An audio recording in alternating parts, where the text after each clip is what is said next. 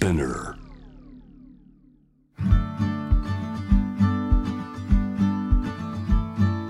福本敦子の聞くコスメこんにちは福本敦子です今週は気持ちが上がればそれでいい発売記念星占いウィークとしてちょっとした先生術の知識をお届けしたいと思います2月26日に発売になった予約してくださった方ありがとうございました。私の初の星占い本気持ちが上がればそれでいい。あのきっと手元に届いてるよっていう方も多いんではないでしょうか。今日は2月28日その発売記念としていろいろ喋りたいなと思っているんですけど60ページにある12星座を分解するというページなんですがここで12星座を一個ずつじゃなくてチーム分けして考えるとより理解が深まるよっていうページがあるのでもし持ってる方はそれを見てください。持ってない方はこのまま聞いていて大丈夫です。4元素と3区分っていうのがあって今日はその3区分っていうものをお話しします。この3区分っていうのは不動級活動級柔軟級っていう3チームに12星座を分けたものなんですけどえ不動級って何？って感じだと思うんですが、まあ、その動き方のパターンみたいなものを表したもので不動級が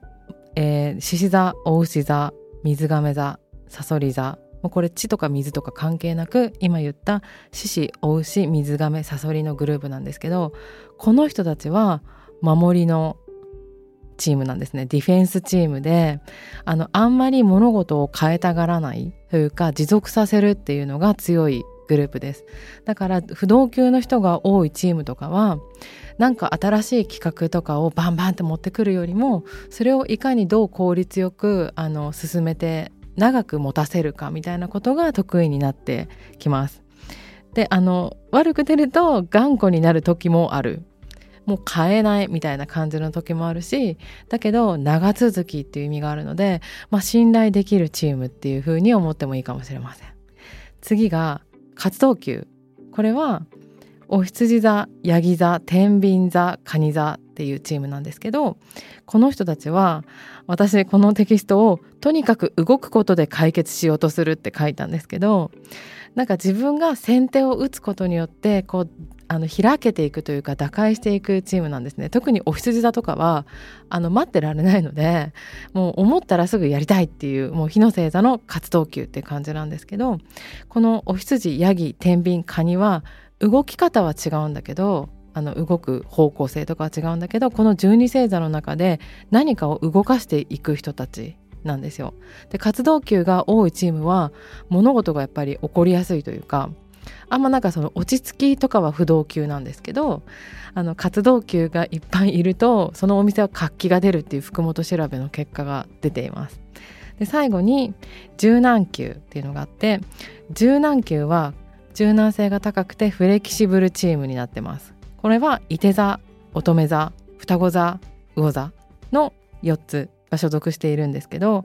なんかねどっちでも大丈夫とかこうなったらこうしようああなったらこうしようっていう風に臨機応変って一言で言うと分かりやすいかもしれないんですけどあんまりこれって決めすぎないでその相手とか状況によって何かを変えていくことが得意。だけど